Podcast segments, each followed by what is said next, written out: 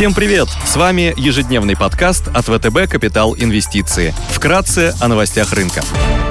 Глобальные рынки. Внешний фон с утра умеренно негативный. Фьючерсы на S&P 500 в небольшом минусе на 0,1%. Евросток снижается на 0,6%. Японский Никей минус 1,2%. Развивающиеся рынки минус 0,1%. Индекс голубых фишек Китая CSI 300 теряет больше процента. Гонконгский Хэнк торгуется в минусе.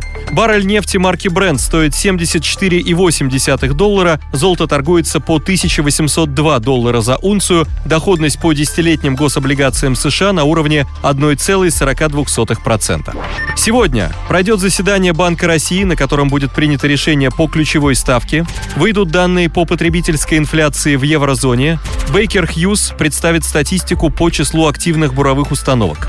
Корпоративные новости. Сегодня вступят в силу изменения по итогам пересмотров индексов FTSE, MVIS, Nice Arca Gold Miners.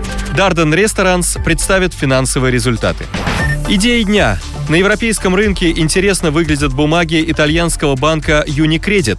На прошлой неделе Unicredit одобрил план стратегического развития на 2022-2024 годы. Ключевые направления плана охватывают реструктуризацию и цифровую трансформацию бизнеса, а также оптимизацию расходов. Банк намерен объединить 13 дочерних банков в одной интегрированной группе и активно развивать новые продукты и услуги.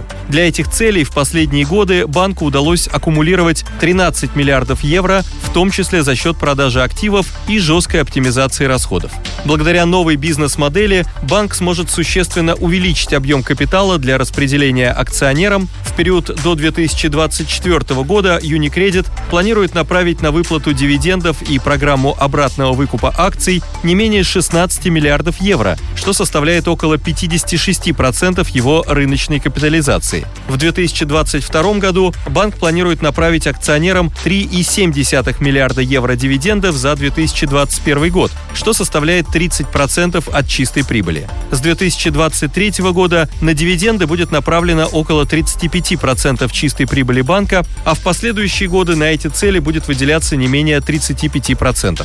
Согласно оценкам аналитиков, на программу обратного выкупа акций до 2024 года будет направлено около 10,1 миллиарда евро, 650 50 миллионов из которых запланированы на четвертый квартал 2021 года или начало 2022 года. Банк нацелен на среднегодовое увеличение выручки в 2% до 2024 года. Согласно прогнозам Unicredit, к 2024 году выручка будет превышать 17 миллиардов евро. В основном банк планирует достичь этого за счет увеличения комиссионного дохода на 800 миллионов евро, а также увеличения чистого процентного дохода на 400 миллионов евро евро. Также банк ставит целью увеличение чистой прибыли до 4,5 миллиардов евро к 2024 году при прогнозе в 3,3 миллиарда евро за 2021 год, а также повышение показателя рентабельности материального капитала до 10% с 7% в 2021 году. Согласно плану развития, к 2024 году Unicredit планирует сократить расходы на 500 миллионов евро до 9,4 миллиарда по сравнению с 9,9 миллиарда евро